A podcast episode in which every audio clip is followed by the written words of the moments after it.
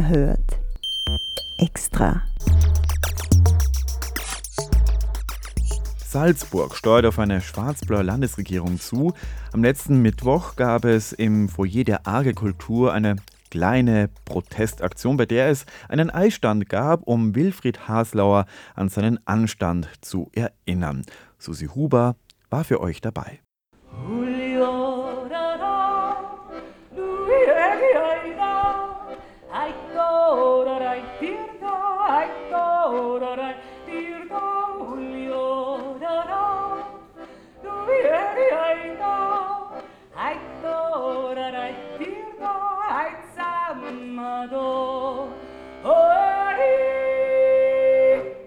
Die Jodeltrainerin Anita Bibel hat den versammelten Eisesserinnen Jodeln beigebracht. Erst am Ende der Veranstaltung, aber der Willkommensjodler muss klarerweise am Anfang stehen. Hallo Ben. Magic Delfin, schön, dass du da bist. Du spielst dann später, oder? Ja, genau, ich spiele dann drei Nummern von unserem Du schaust dich gerade beim Eis an. Welche Sorten wirst du nehmen? Ah, ja, dunkelrot natürlich, Riebesel.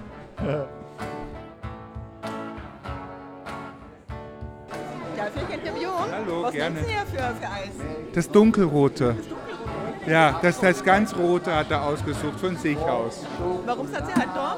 Weil es einfach wichtig ist, jetzt sehr zu zeigen, dass äh, ein Salzburg des Miteinanders wichtig ist. Ein Miteinander und nicht ein Ausdividieren und so ungefähr Österreich nur den Österreicherinnen. Deshalb sind wir da. Also ich hätte gerne im Becher einmal äh, Pistazie und also rot und grün. Warum bist du halt da? Um Widerstand gegen eine kommende schwarz-blaue Landesregierung zu leisten, zu zeigen. Die Regierung wurde ja halt angekündigt. Wie geht's dir damit? Naja, wir machen uns natürlich Sorgen, wie sich das auswirkt auf die Salzburger oder auf die Bevölkerung, auf die Menschen, die in Salzburg leben.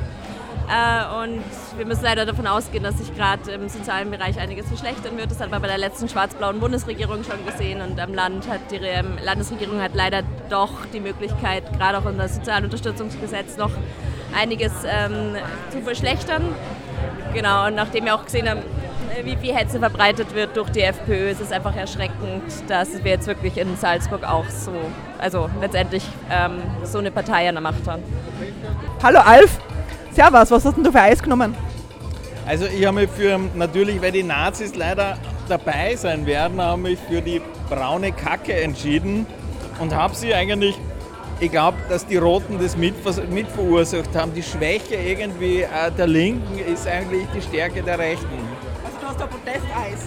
Quasi ein Protesteis, ja.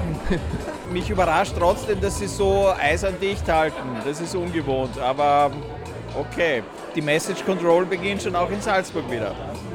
Glaubst du, dass man noch was umdrehen kann oder was kann, kann die andere Seite jetzt machen? Also ich glaube, das, was wir jetzt heute und bei der Thema am Montag machen äh, können, ist, dass wir ihnen das Leben gleich von Anfang an sehr schwer machen werden. Und äh, ich meine, ich habe ja darauf gehofft, die, die Salzburger ÖVP war eigentlich traditionell eher die christlich-soziale und dass sie zumindest keine zweite Legislaturperiode trauen. Das ist, glaube ich, das, was man erreichen kann.